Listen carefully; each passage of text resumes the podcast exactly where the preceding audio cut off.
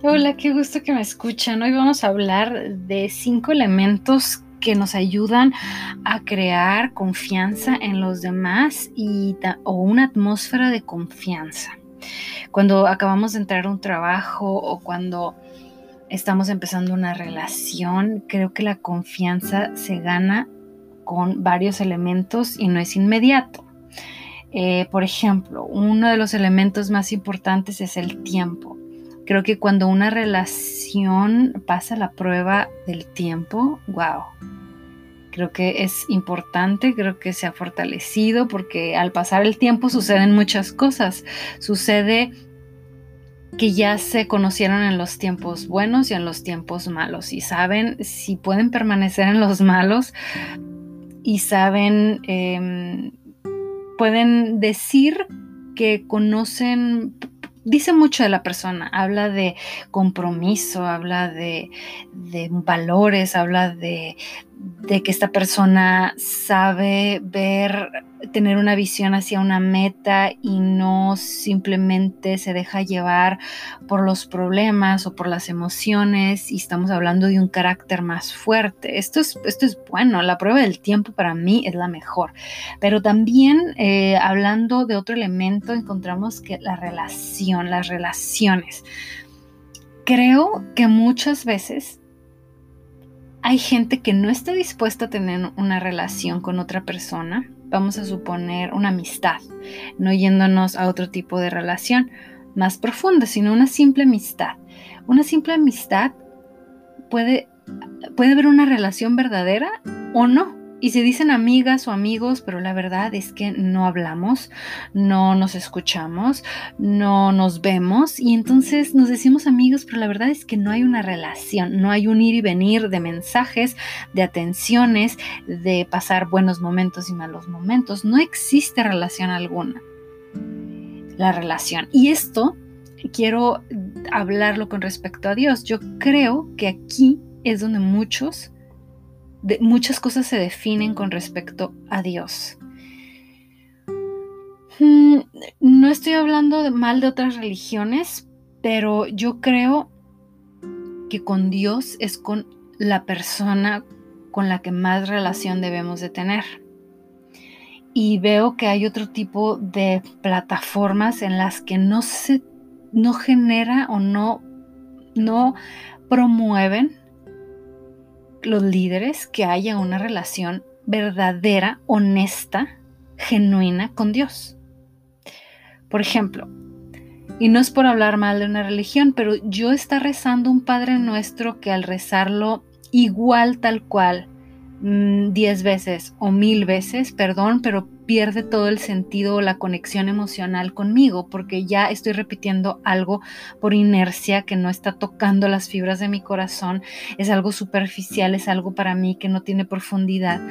Eh, yo no puedo conectarme emocionalmente o mi alma con algo que estoy diciendo de memoria tiene que ser algo que sale de una fuente natural, genuina, espontánea, creativa, una conexión verdadera personal.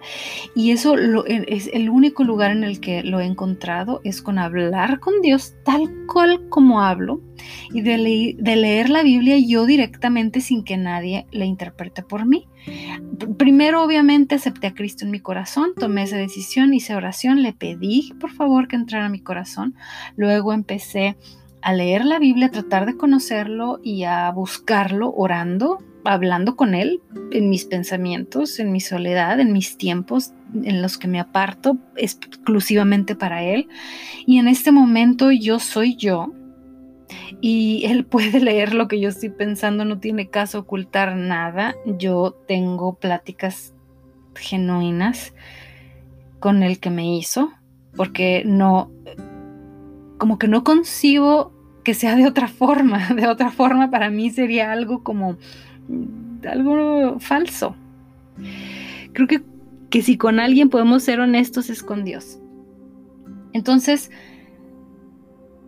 creo que esta relación con Dios sucede cuando somos nosotros mismos, cuando no estamos diciendo algo aprendido de memoria o algo que no sentimos, cuando no estamos ahí nuestro corazón y nada más estamos hablando de dientes para afuera y no estamos realmente sintiendo lo que estamos diciendo.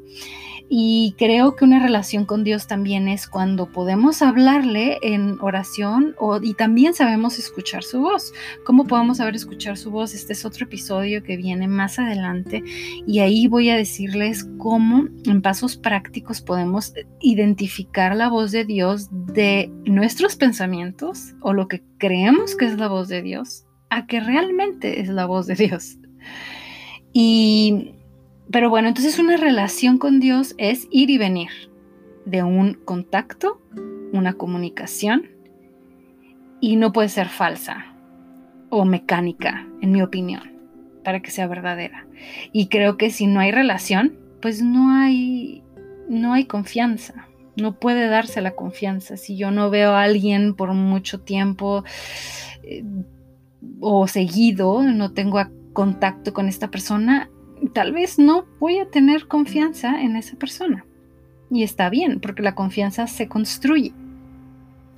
Otro de los puntos muy importantes es la sensibilidad. Jesús nos enseñó cuando estuvo aquí en la tierra que Él se detenía en el camino a sanar a muchísima gente porque que se podía identificar con la humanidad, con el dolor de las personas. Él tenía compasión, sanó a muchísimos enfermos y tuvo esa sensibilidad de poder detenernos de lo que nosotros queremos a pensar en lo que los otros necesitan o lo que los otros desean y poder ponernos de lado a nosotros mismos y nuestros deseos para pensar en los otros. Jesús lo hizo y dejó el, ejemplo perfecto, esta sensibilidad para poder ponernos en los zapatos de los demás.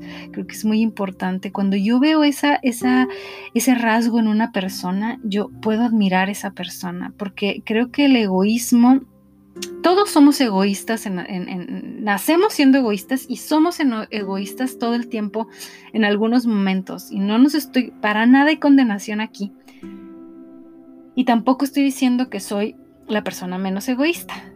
De hecho, sigo a veces practicando eso, no somos perfectos, pero lo que quiero decir es que el egoísmo, creo que cuando alguien no tiene compasión, es egoísta. Y cuando alguien no tiene compasión y, es egoísta, pienso que tal vez necesita más encuentros con Dios. Y es algo que puede cambiar, que nada más Dios puede cambiar que nada más Dios puede cambiar y es su proceso, pero, pero Jesús era todo lo contrario. Jesús era toda la compasión y la sensibilidad.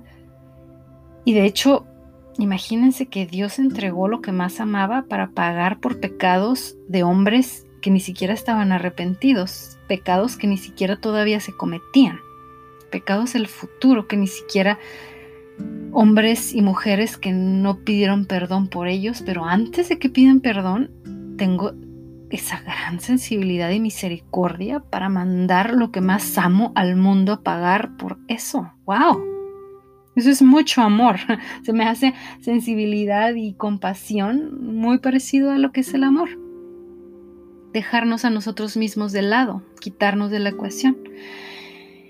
Y em, la última, el último elemento que voy a mencionar por el momento es tenacidad. La tenacidad habla de que a pesar, y esto va muy de lado con el tiempo, a pesar de que tengo esta relación contigo por tanto tiempo, quiere decir que estoy comprometido. Mucha gente deja, renuncia a tener relación con ciertas personas de amistad o de noviazgo, de hasta esposos o amigos, de lo que sea. Dejan, dejan las relaciones porque piensan que son incómodas o que les traen estrés o que mm, las sueltan. Las sueltan y aquí esto es muy debatible porque yo también creo que debemos de cuidar nuestra salud emocional.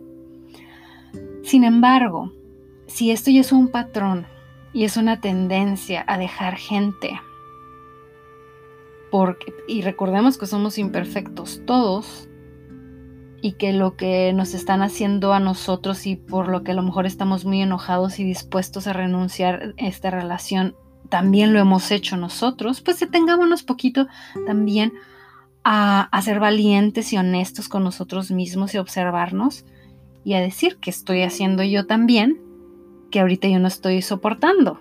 Hay que también tener esa, no sé, salud de observarnos y de no juzgar tan fuertemente a los demás, porque nosotros también hacemos esas cosas a veces. Entonces, eh, la tenacidad para seguir adelante en las relaciones cuando quisiéramos dejarlas, habla de compromiso, estamos comprometiéndonos que a pesar de las dificultades, vamos a seguir adelante a, a pesar de las circunstancias y de que a veces no fueron las mejores reacciones que esperábamos de la otra persona ok, pero estoy aquí para el largo plazo, estoy aquí con la misión y la visión de hacerme, de compartir mi vejez contigo o de o veo que tienes valores muy grandes que pesan mucho más que tu error de haber perdido los estribos en un momento.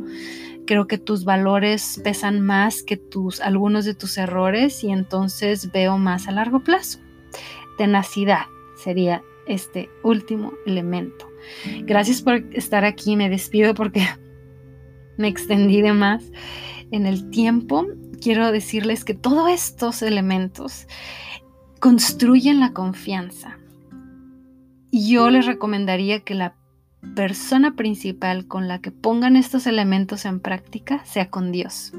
No hay mejor persona entidad que poner en número uno a Jesús en nuestro corazón. Y para eso siempre dejo la oración de salvación en la caja de descripción. Siempre está ahí y, y estará.